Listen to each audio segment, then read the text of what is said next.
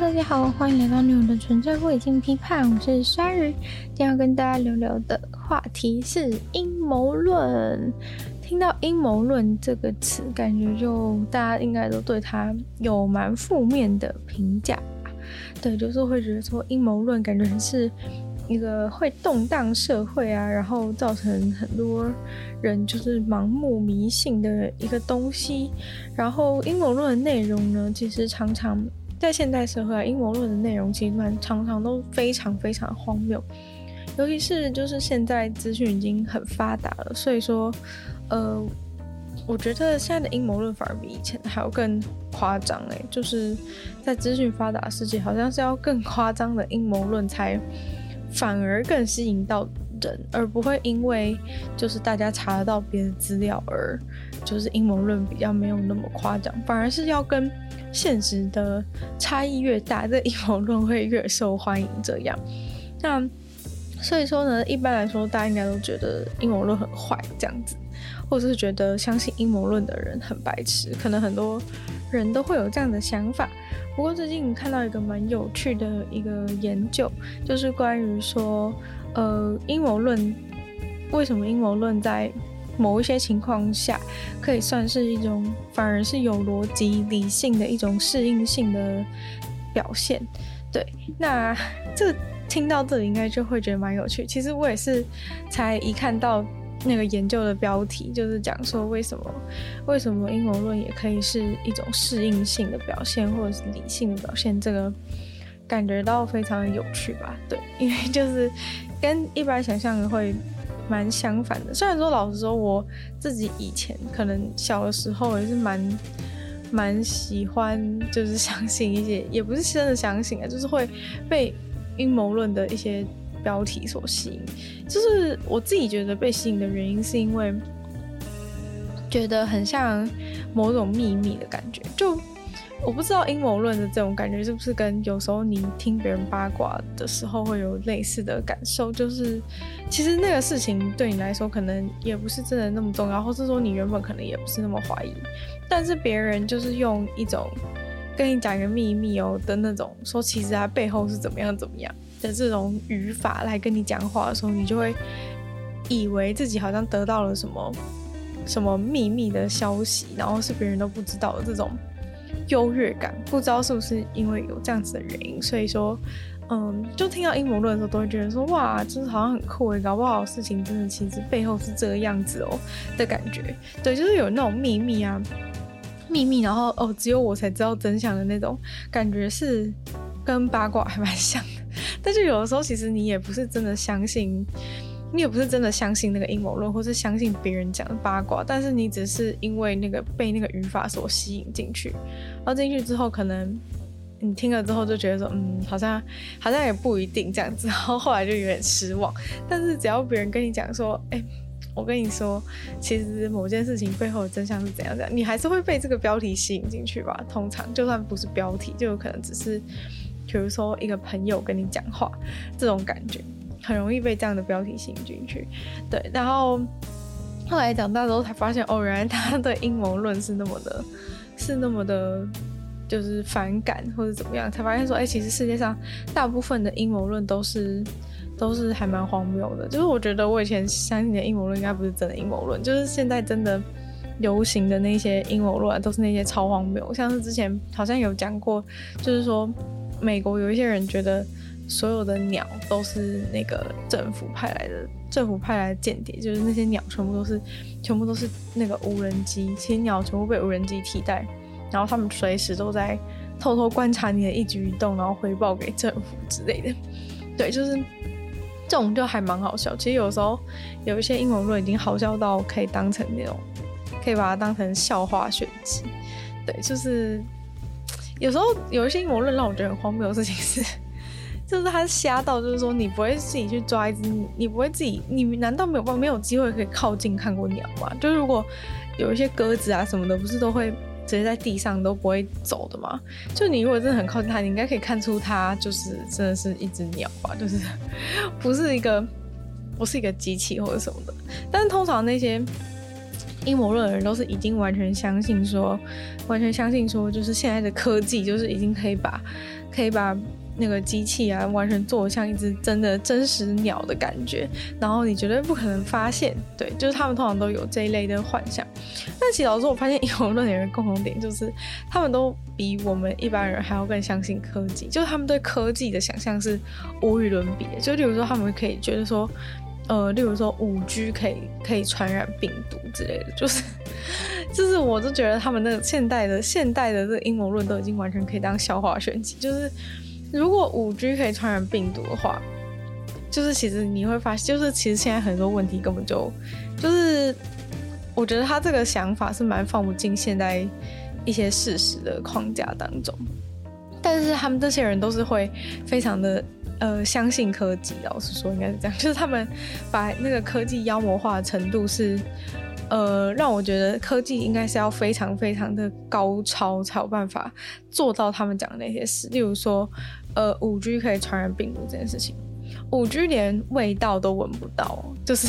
之前我有讲过说，其实很希望说，呃，电话可以传到传过来有。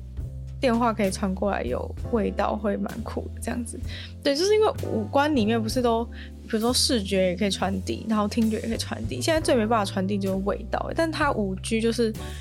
连味道 都没办法传递，它就可以传递病毒，所以其实是更厉害的。对，所以等于说那些病毒是要透过那些无线的讯号，就是可以直接过来，这样从你的荧幕这样蹦出来，就是非常非常厉害。所以说，有时候我觉得阴谋论的人其实是。全世界最盲目相信科技的人，因为如果他没有那么盲目相信科技的话，你根本不可能相信那些鸟都已经长得那么活生生，你觉得真的有办法做出那么像一只活生生鸟的机器人吗？我觉得现在至少以我的认知，我觉得现在好像做不到，或者说至少没办法量产。但是，但是这些人都相信，对，所以，嗯，就是觉得这就是为什么我觉得现代的阴谋论越来越越来越好笑。就我觉得以前的阴谋论。好像没有这么，好像没有那么瞎哎、但是现在可能是受到那个科技幻想的启发，所以阴谋论瞎的程度是是非常的非常的厉害。那就回到讲一下我们主题，前面讲了一些嗯关于阴谋论的废话，对，关于阴谋论的一些既定印象之类的。那他就讲到说，为什么为什么阴谋论在某一些情况下可以是被视为是理性跟逻辑的心理表现？那主要其实是他们整个研究，总体而言，他们发现就是阴谋论这件事情在，呃，在呃不好的环境之下是反而是理性的，在好的环境之下是非理性的。那就是这句话是很概括的把这整个研究讲出来，但它其实它其实是就是蛮有它的道理，我觉得。像他就提到一个在这个。在这个理论里面，他提到一个非常重要的点，就是这个历史性的创伤事件。但是他特别强调说，历史性创伤事件其实是因为大家就是有这个集体的集体的创伤经验，然后有可能在特定时代当中，大家都有这样的创伤事件，所以说，呃，在这样的情况之下，他们可能会去。衍衍生出心里可能就会去想出一些阴谋论来来合理化他们自己现在的状态，这样的感觉。因为通常啊，在一群就是都有经有在处在这个呃历史性创伤事件当中的人们，他们通常都是受到一些系统性的就是结构性的暴力啊，或者是剥夺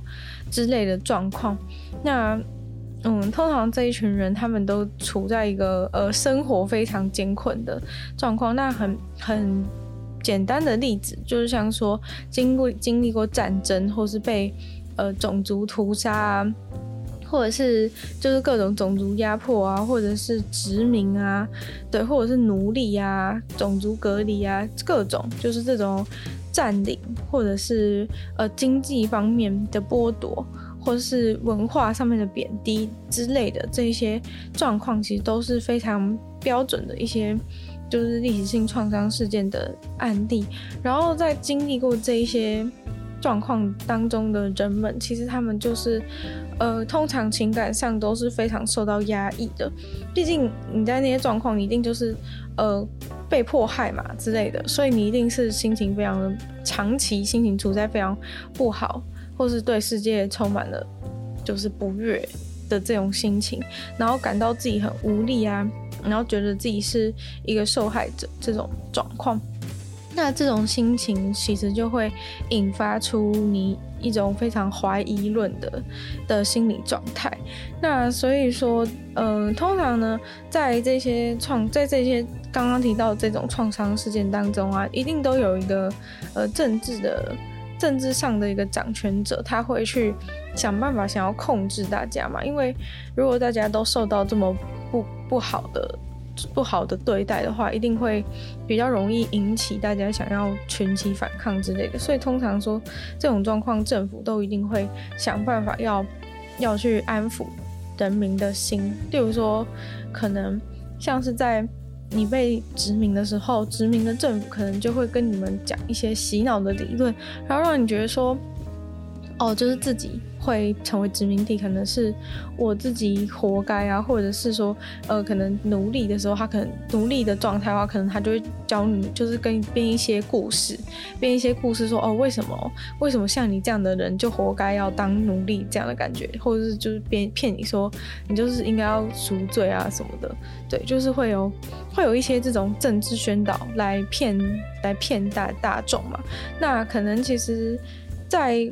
嗯，过去的历史案例当中，其实被洗脑的人是还蛮多的。其实基本上，就算大家过得很辛苦，其实被洗脑的人其实算是多数。要不然这个，要不然这个政权可能就也比较难维持下去。如果大家都真的那么有，那么有一个自发，就是那么有自主思考能力的话，其实就是这些这些政权都没有办法维持的那么容易。其实就是因为大部分的人都。受到了他们的洗脑，但所以说呢，在这种被洗脑啊的情况，或者是被洗脑、被忍受压迫的情况之下，你去产生这种怀疑的心情，然后去讲出，就是去呃发展出这个怀疑、这个怀疑的论点，然后发展出阴谋论，去散播给其他人知道，其实反而是一种就是理性有逻辑的表现，因为。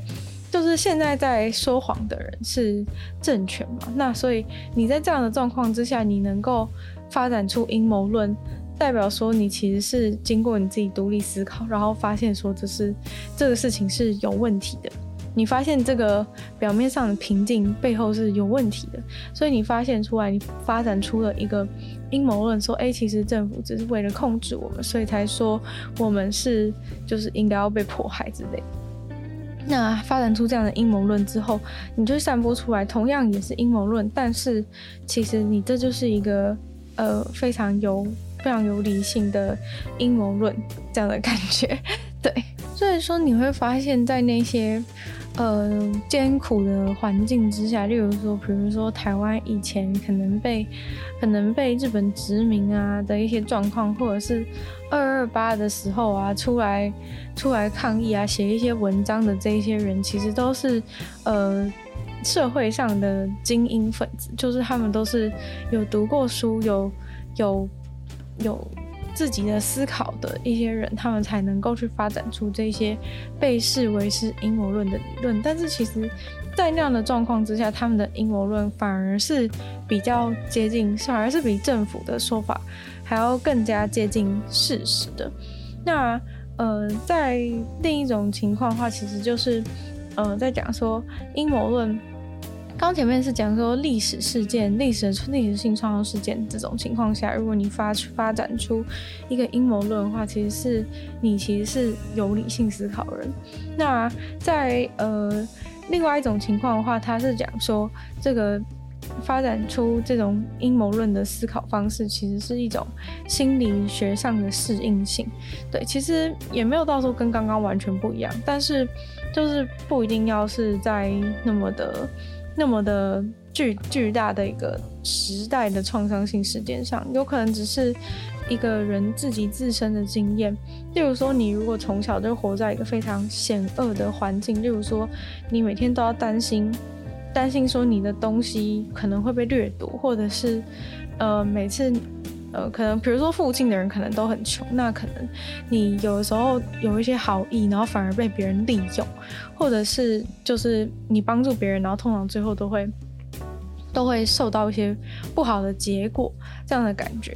然后在这样的生活状况之下长大的人的话，他自然而然就会变成一个是容易相信阴谋论的的心理的人人格。那原因就是因为这是一种心理学的适应性，它是一种保护机制。就是你在这样的环境下成长的话，其实你一定会多多少少就是不信任这个社会，然后不信任。附近的人，所以导致说，今天就算你已经搬到了一个，或者说你已经长大成人，变成，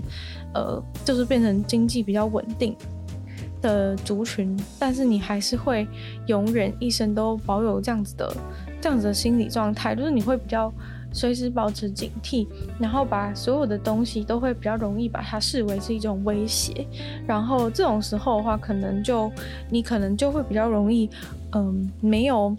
没有来由的去怀疑一些东西，或者是或者是更容易去相信一些阴谋论。对，那这部分的话，其实就感觉也不是很难怪这些人，因为假如说他在过往的经历当中，每一次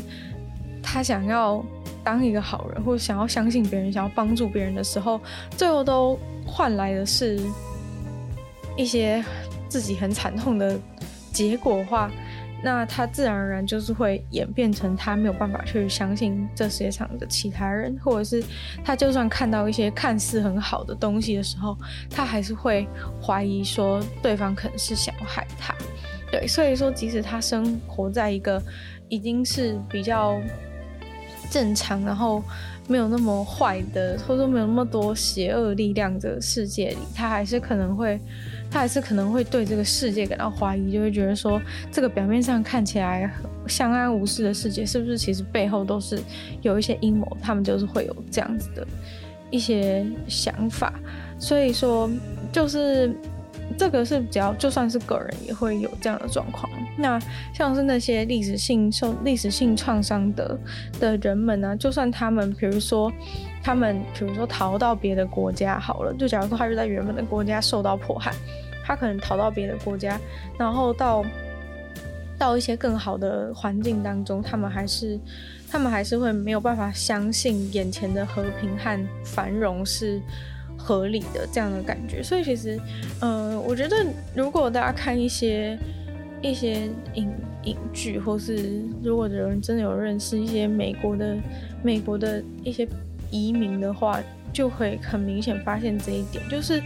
可能你看到那些一般呢、移民过去的那些一般移民过去的那些外国人，或是尤其是他可能都会演一些亚洲人，就是会在美国的生活的时候。他们都非常刻薄或怎么样，其实那个也有一部分是因为，就是他们原本是在一个很痛苦的、很痛苦的环境下，然后他们移民到了就是美国这个地方，然后所以他们没有办法，有些事情他们会觉得说，哦，不可能世界上有那么好的事，所以他们会更加的刻薄，然后把能够、能够、能够网罗到他们自己。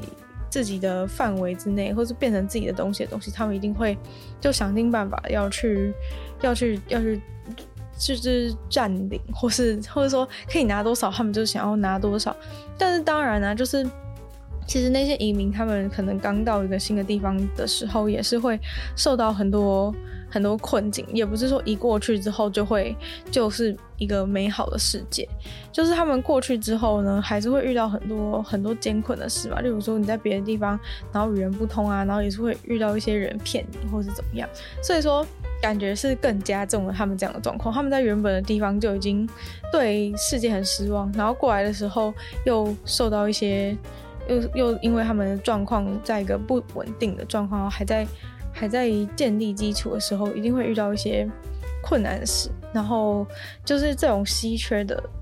就是只要是有这种稀缺的状态的话，都会很容易引发这种容易怀疑别人，然后容易相信阴谋论的心理状态。那在近期的其他的研究当中呢，也有发现，就是说，如果你有一些就是长期的处在不稳定状况，还有不安全感状况这样子的经验的人，然后可能他有面临就是非常强烈的经济困难的一些人，就是会。呃，很很高几率的会没办法相信政府，或者是会去产生阴谋论这样子的心态，就是他们会更容易去相信，甚至是发起发起一些阴谋论。主要就是他们自己的状况不好，所以他们就会去怀疑这些东西。那在就是呃，关于就是有一个在乌克兰还有波兰做的一个做的一个研究，就发现，就他们要去找说，关于就是那些相信犹太人阴谋论的人，跟他们的这个经济被剥夺的状况是有多大的关联性？因为这个犹太人阴谋论就是世界上有一些人相信啊，就是这个世界都是因为受到。犹太人的控制，就是可能其实是犹太人，虽然平常表面上没有很不是很很嚣张，但是他们都是背后真正的主谋者，不管是在政治啊、经济啊，或者是媒体之类的，他们相信就是这个背后都是犹太人在掌控。那相信这些的人呢，他们就发现，相信这个犹太人阴谋论的人，跟就是他自己的经济状况被剥夺是非常高度相关的。主要就是他们自己的经济状况非常的不好，所以呢，他们就觉得说，嗯、或者是说整个国家整个国家的经济都在衰退，他们就会想要找一个理由去找一个理由去合理化现在的状况，然后或者是去。怪罪现在的处境，那他们可能就听到有人讲说，其实这个其实这背后啊都是有犹太人在操控之类的，他们就相信了。就是就是在一个你脆弱的时机点，然后你需要有你需要有人来，就是为你的不幸负担负担，就是承担这个责任的时候，你听到一个阴谋论，你就会把它就很像你现在心中有个缺口。你就是觉得为什么为什么我过得那么痛苦，然后突然一个阴谋论出现，就滑进去那个洞里面，就是把你心中的那个问号给补满了，这样子的感觉。但其实不是只有在整体经济衰退的的环境或是国家之下会产生这种阴谋论，在呃非常非常 M 型化的社会，就是贫富差距非常大的社会当中，也非常的容易。有一个族有一些族群产生这个阴谋论的想法，甚至非常的壮大。对，就像是在美国，阴谋论也是非常的盛行嘛。那美国很显然就是也是一个贫富差距极大的国家。那这些这些就是认为自己活在一个不公平的世界，然后觉得自己是社会底层的人，他们就。会觉得说，就是都是会觉得说，一定是，一定是这个结构或是这个系统有一些问题，就我们的国家一定是有一些问题，不然为什么我会过得那么痛苦？所以他们就会就要去找一些理由，例如说，他们就会觉得说，一定是政府在搞鬼啊，所以我才会过得那么惨啊，所以那些鸟一定都是无人机，它每天都在监视我之类的，就很容易会有这样子的想法。但其实更关键的是，就是你要有，就是有一些，哎、你就会发现有一些人，他们明明也是处在于一个痛苦或是一个挣扎着求生存的状态，或是经济状况也是非常不好的状态。但为什么有一些人，他就不会变成，他就不会变成这个阴谋论者？其实就是。因为啊，主要是你要有一个你是受害者的这种心理状态，对，受害者的这个心理状态是，就是发展或是会相信阴谋论的人非常重大的一个一个发掘点，就是如果你是很。容易觉得说自己是受害者，或者说，今天一件不好的事情降临，有的人会觉得是自己的问题，有的人会觉得是还可以再努力。就每个人面对一件不好的事情，他的，呃，他想事情的方法，他脑袋应对这件危机事件的方法是不太一样。那通常会就是容易在，呃，比较正常的社会当中产生就是阴谋论想法的人呢，都是很容易觉得自己是一个，很容易觉得自己是一个受害者的的的这种人。对，其实生活当中大家也很容易发现吧，就有一些人就很容易觉得，很容易发生一点事情，就觉得说哦自己好可怜哦，就是都是怎么样怎么样，然后害我变那么可怜的那种感觉。然后比如说像最近啊搭公车的时候，其实公车上也是蛮多，就是有一些人他可能已经精神状况有点不太好，然后他可能会在公车上面就是大吼说什么。就是就是说，叉叉叉，就是某个人、某个人，或是某个，通常很多时候都是政治人物，就是某个政治人物，就是叫他去死这样子，然后呃，都是都是他害的，什么还我什么东西之类的，这种就常常都有这种剧情啊。大家如果常在最近，我觉得最近公车上真的蛮多的，那如果常在搭公车的话，可能就会发现有一些这种人，或者是在在。一些公园啊、学校之类的，就是会有一些这样的人，他们会在讲这些话，你就会发现他们的句型都是蛮像的，就他们就会很常去说是是谁谁谁都都是谁谁害的，然后叫他去死这样的感觉，很像是说，嗯，其实你会觉得他在风言风语，但是你去分析他讲这些话逻辑，其实就是，呃，他其实内心深处就是觉得说是是因为。因为这个人害的，所以他他才会变成现在这样子的处境。对，其实就算他，就可能他精神状况呢已经是不太好了，但是其实呢，他真的是心里就是。从一开始他就是这样子想的，所以他才会一直把这样子的可能仇恨啊，或者是就是对自己现生活现状的不满，然后一直去加深他这个想法，然后导致他最后精神状况比较失常一点，可能就是会在工作上面就是把这些话就是很愤怒的讲出来。对，虽然说旁边一般通常大家都觉得说哦，好像他是怪人或怎么样情况，但其实我觉得每个人都要稍微警惕一下，就是。嗯、呃，当初他就是当初他，呃，也是也是从个小小的种子，就是萌发成他现在这样的状况。就是你一开始，你可能平常只要有容易有这种心态，就是说都是谁害的，然后害我变成这样的这种心态。如果你是很容易有这种心态的人的话，那其实你就要多加小心，因为你很有可能就是。呃，如果在你你各方面状况都都同时不变不好的时候，你就很容易可能会呃变成他那样。对，就是 对，就是你要知道说，其实这些他这种状况都是从一些小小的种子发展起来的。就是如果你常常就有这种。这种思考的回路的话，那你就比较有可能会会变成，就是你在中你在面对一些可能就真的是生活生活整个大崩解状况的话，可能就会变成像他那样的那样的感觉。主要就是因为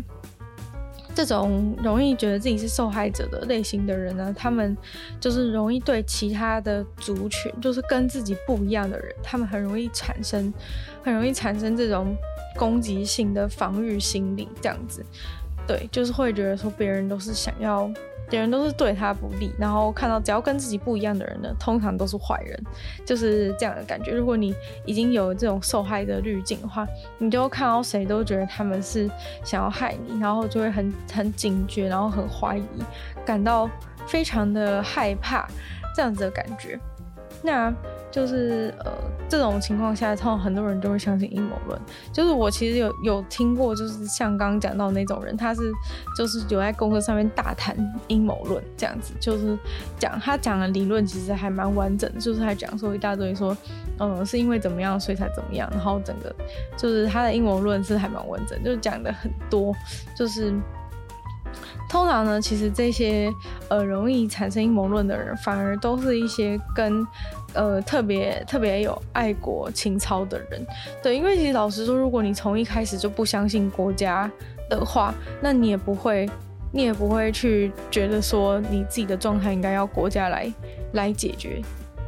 这个意思，对，就是假如说你从一开始就不觉得说国家能够为你的生活改变什么，或者说你本来就不不相信你的你的美好生活是由国家协助你的话，你其实也不会在国家没办法帮助你的时候感到那么的失望。所以这些人呢，其实通常都是，呃，非常非常爱国的，对，他们就通常都是非常爱国，然后觉得说。就是说，呃，他这么相信国家，但是国家却背叛他，这样就是如果他生活状况不好，他就会觉得是国家背叛他。最后一种容易相信阴谋论的人，就是他失去了他的权利。对，这种还蛮典型的吧，就是我觉得在生活中也常看到，就尤其是你会发现很多相信阴谋论的都是年纪偏大的一些人。那其实年纪偏大一些人，他就是属于一个失势的状态。对，就是可能在过去他自己青壮年的时候，他是掌握了很多重要的权利，但是当他失去了那些权利，可能变成新的人的时代，或是现在的社会，他越来越不了解的时候，他就会觉得自己失去了权利，然后就需要一些借口来解决他这个他自己失去不能接受自己失去权利的理由。那所以通常他就会怪罪，就是怪罪一些事情，然后就跟前面一样的逻辑。对，然后还有一些就是像是种族也是啊，就例如说，现在很多就是可能有一些种族，他们原本是占有优势的种族，然后就后来变成一个别的种族也比较平等的社会的时候，他们就会觉得很不爽，就会觉得说，嗯、就是其他人一定有什么很邪恶的事情正在发生，所以我们才会没办法继续掌权这种感觉。对，就或者是。再有一些，再有一些那个呃女性族群当中有发生的状况，就是她的她的失去权利，感觉是对自己的小孩失去权利的部分，就是有可能她是。在呃，原本他觉得就是他自己非常细心呵护他的小孩，然后就觉得说这就是他的生命之类的状况。但结果后来小孩长大，就是有自己的想法了，然后就就自己跑走了之类的，他就会觉得自己瞬间瞬间失去权利，然后就会觉得说哦，一定是有外面的妖魔鬼怪在骗他的小孩，然后导致他的小孩就是被别人骗走之类的，他就会开始相信这些有的没有的，然后通常就会变成一种。变成一种相信阴谋论啊，或者是去相信一些奇怪的东西的状况。对，那今天的节目也差不多进入到尾声了。总结来说呢，就是阴谋论其实是一种受伤之后的表现，只是有的时候你的受伤是你真的受伤，有的时候是你的受伤只是你的幻想这样子的感觉，所以他才会讲说，其实如果是在一个真的就是真的受到压迫，然后有一些。呃，有一些可怕的政治权力正在控制你的情况之下的话，你产生的阴谋论其实反而是一个正当的怀疑。如果你是从小就是受到一些受到一些痛苦的痛苦的生活经历的话，那你有这种有这种呃怀很容易怀疑，然后阴谋论容易触发阴谋论的想法，其实也算是只是一种你心理状态的适应性。但是假如说呢，你是明明就是活在一个。正常的世界里，然后也没有什么人要害你，只是因为你失去了一些权利，或者是你就是幻想自己是受害者的情况的话，那这样子的话，你你发展出的这种阴谋论想法呢，就是反而是不合理的。但是我觉得有时候这也很难说，就是你在当下你要怎么去告诉那个人说，就是你要怎么去告诉那个人说是你的东西不合理，因为就是到底是谁不合理这件事情，其实都是你从个事后的观点，或是你从个第三人的观点才。比较容易去评估的，就像你在就是受到压迫的环境之下，那些反抗的反抗的分子也是被视为异端的，就他们其实才是就是在那个时代当中认为被认为是错的人。所以到底谁是对的，谁是错的？到底是不是真的是受害者，或是你到底真的有没有？那你的你被剥夺这个东西到底是刚好还是真的是合理的？其实就是很多时候都是会被用很多解释。包装起来的东西，所以，嗯、我觉得就是如果你是当事人的话，应该是真的非常难以判断，就是到底，如果你已经陷入了这个阴谋论的状态之话，我觉得应该是很难去很难去跳脱，说你真的你到底是自己在幻想有这样子的问题，还是说真的有人在迫害你？对，有时候就是变成是你的心理状态已经到达那个地步的时候，不管别人讲什么，其实都很难去很难去改变你现在的状况，因为。就是，如果照如果他听完，假如说今天有一个相信阴谋论的人，他真的听完这一段，就看完这个研究之后，他也有可能就是反驳说，其实他也是正在经历一个历史性的创伤事件，只是你不懂而已。对，就是他也可以用这样的方式反驳你，然后你同样也是有点困难去向他证明说你现在的状况并不是一个历史性的创伤事件，只是你的就是只是你。比如说，现在赚不了那么多钱，然后就觉得，然后就觉得有人在迫害你，这种感觉，对，就是你没有办法，我觉得是很困难去跟一个人去证实这件事情。只是我觉得他提出这个论点，说觉得阴谋发展出阴谋论，有的时候是一种适应性的表现，然后有的时候其实反而是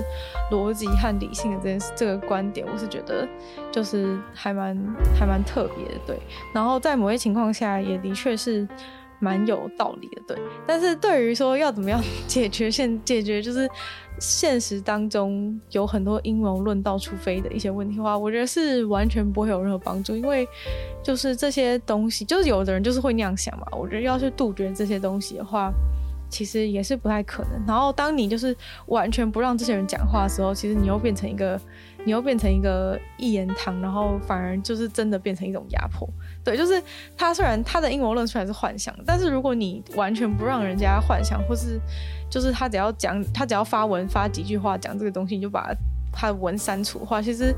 某种程度上这样的也变成了一种新的迫害，然后反而让他的阴谋论变得是合理的。就是他原本是幻想有人在迫害他嘛，可是当你去觉得他这个东西是假消息，然后把他东西全部删掉的时候。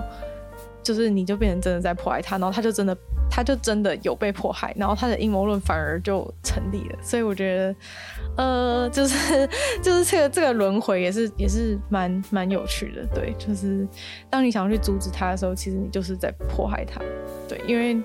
嗯，可能这部分也跟就是言论自由的的定义到底到底到底在哪里有关系。因为就有可能他讲太讲真的散播太多人相信的话，的确是有可能造成一些。社会上的问题或者怎样，但是如果人家讲一句话，幻想一下自己受害都不行的话。有的时候也算是真的是一种，真的是就是完全没有言论自由了这样的感觉。那今天的节目就到这边结束了，不知道大家对于就是阴谋论主题有什么看法吗？那如果有什么想法的话，都欢迎在 YouTube 的下面留言给我，都会再回复哦。那我们就再次感谢订阅赞助的会员：Z Z Z、虽然出身 L Z、黑牡丹宝宝、黑渊 Jason、James、大龄男子，还有艺人。就希望其他意愿继续支持参与创作的朋友，可以在。下方找到 patron 连接，没有更多的会员等级还有福利，大家参考。那也可以多多的把女友纯粹不理性批判的节目分享出去，给更多人知道。或大部 Podcast 帮我留星星，写下评论，对这节目的成长很有帮助。那也非常欢迎大家去收听我的另外两个 Podcast，其中一个是鲨鱼，会在每周四都跟大家分享一些国际新闻新资讯；另外还是听说动物的人，就跟大家分享动物的知识。就希望就是女友纯粹不理性批判的节目，可以继续在每周三跟大家相见。那我们就下次见喽。拜拜。